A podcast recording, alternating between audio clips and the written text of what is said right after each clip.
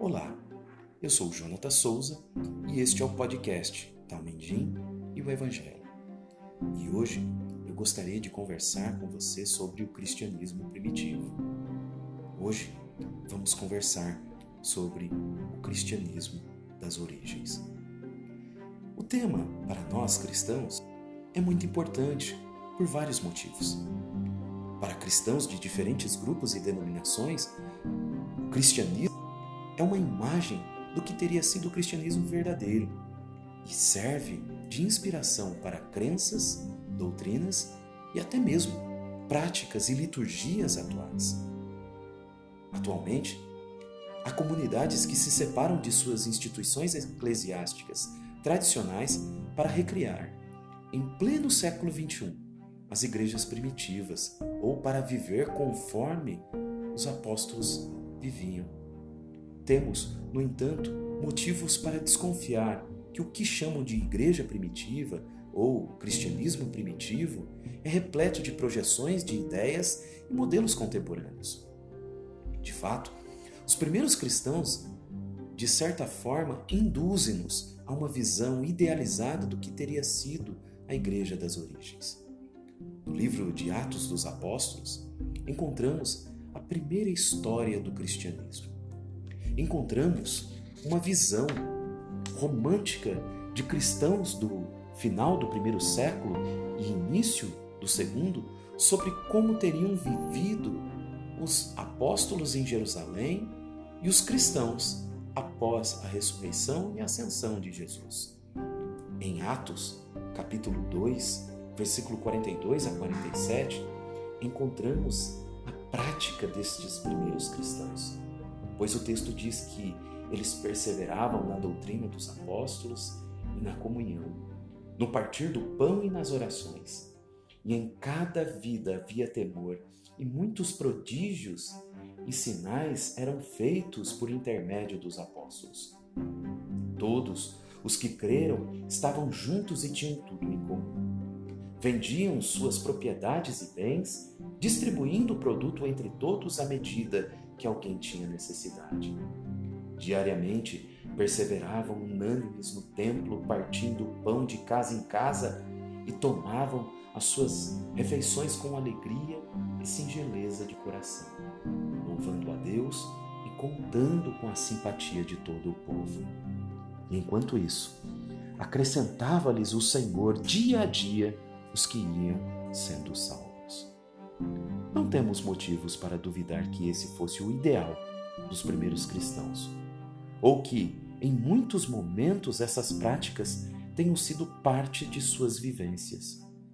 Mas descrever a vida dos primeiros cristãos desta forma parece mais a apresentação de um ideário comunitário do que a imagem do que teria sido a vida destes grupos de fato, basta ler atentamente o livro de Atos para perceber que há relatos de bens que não foram divididos de forma correta, de líderes que discutiam entre si, de divergências nas suas crenças e costumes.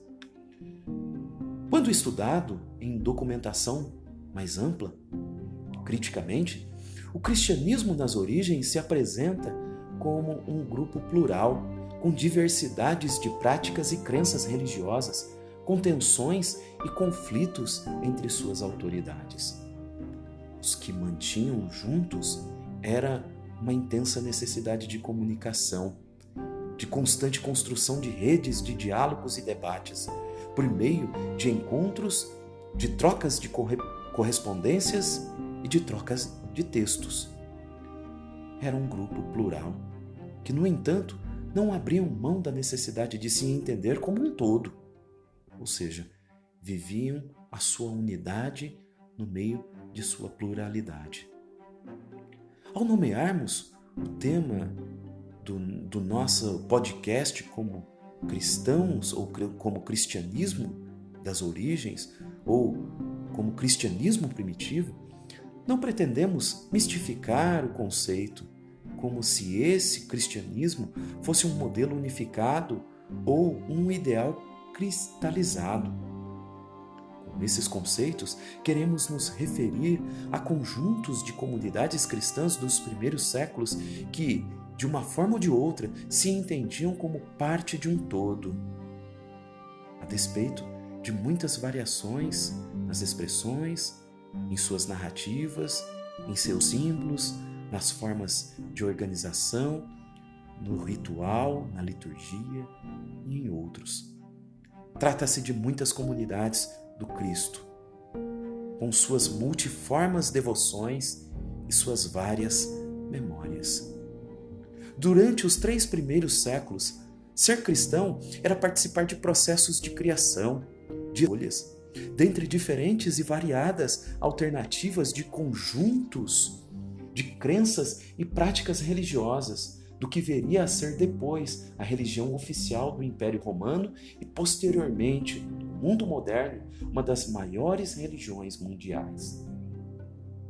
No entanto, muitas das alternativas que estudaremos são bifurcações sem continuidade.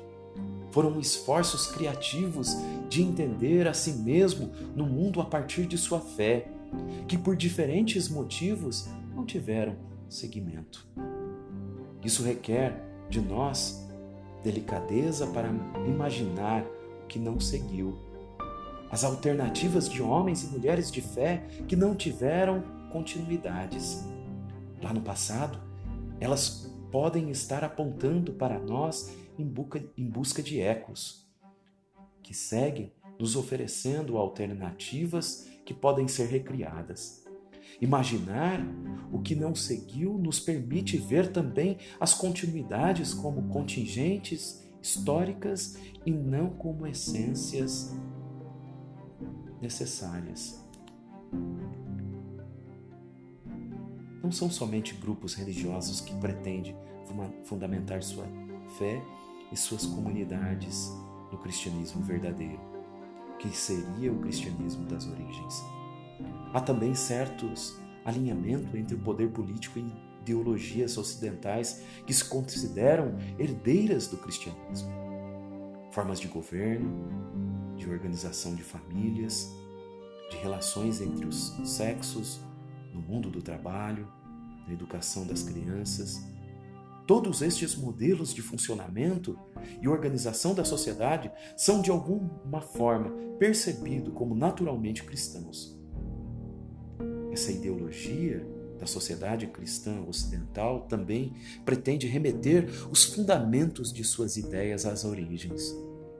Nomear e configurar as origens é um procedimento de blocos de poder.